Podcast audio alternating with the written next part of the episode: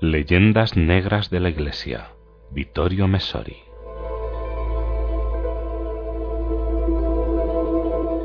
Tenemos la cabeza, dice Pascal, para que busquemos las razones de los efectos, sin quedarnos, por lo tanto, en lo que sucede, sino interrogándonos acerca de las causas a menudo no tan evidentes.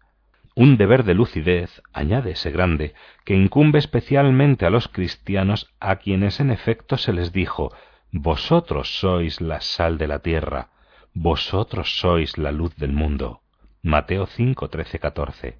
Ahora bien, debería estar claro que las razones de muchos efectos que ocurren fuera y dentro de la Iglesia están en pocas pero decisivas palabras.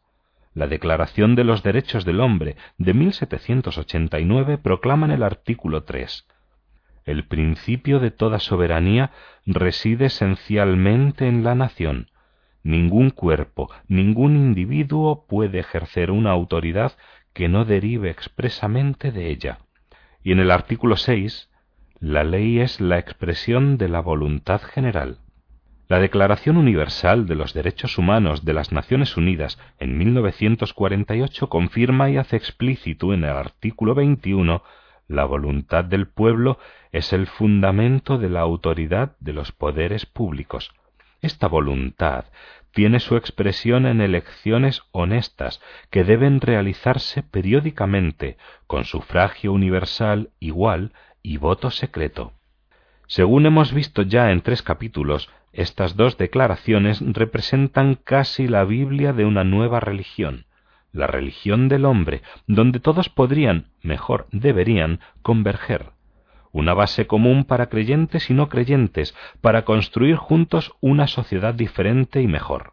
Pero todavía no hemos hablado, salvo algunas anticipaciones, del motivo principal por el cual el pensamiento cristiano y especialmente católico se ha resistido durante tanto tiempo a aceptar en su conjunto y sin reservas declaraciones como las de la Revolución Francesa y de las Naciones Unidas, en ellas, en efecto, se considera ilegítima y arbitraria cualquier autoridad que no derive expresamente del pueblo a través del voto.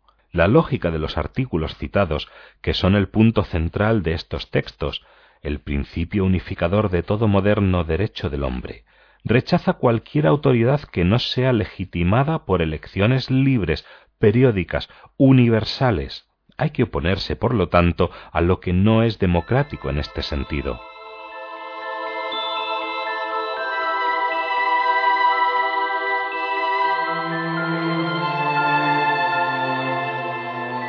Pero en todas las sociedades humanas de cualquier época y cualquier país existen autoridades naturales que no derivan del artificio de elecciones, la familia, por ejemplo, donde los padres no son elegidos por los hijos y sin embargo legítimamente pretenden autoridad sobre ellos. La escuela, donde el maestro ejerce una autoridad que no deriva del sufragio de los alumnos. La misma patria, que no es fruto de libre elección, sino de un destino, nacer aquí y no allá, y sin embargo incluso las constituciones más avanzadas le otorgan tal autoridad que nos puede pedir hasta el sacrificio de la vida en su defensa. En efecto, a partir de 1789 y de manera cada vez más acelerada desde 1948, la lógica de la democratización de todo y a toda costa se ha llegado a afectar a estas realidades, provocando actitudes de oposición a la autoridad de la familia, de la escuela, de la patria y de todo lo que no deriva de sufragio universal. Pero en estas realidades no democráticas estaba y está sobre todo la Iglesia, con su pretensión fundamental, una autoridad, la suya, que no viene de abajo, del cuerpo electoral, sino de arriba, de Dios, de la revelación en carne y palabras que es Cristo.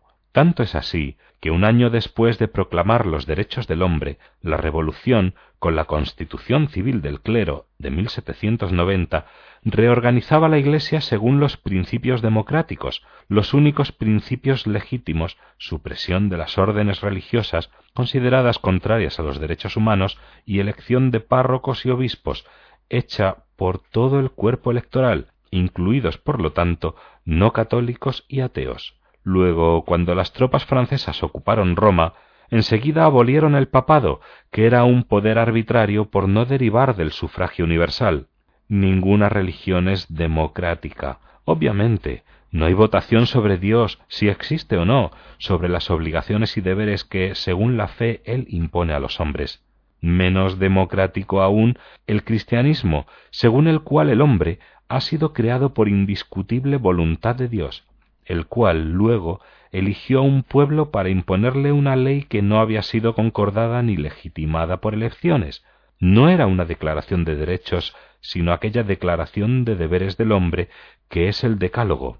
Jesús es justo el contrario de un elegido por el pueblo.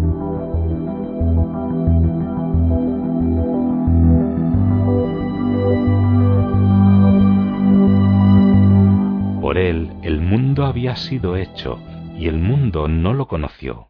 Él vino a lo suyo, y los suyos no lo recibieron. Juan 1, 10, 11. Pilatos propuso una especie de referéndum democrático a una representación del pueblo reunido con sus jefes.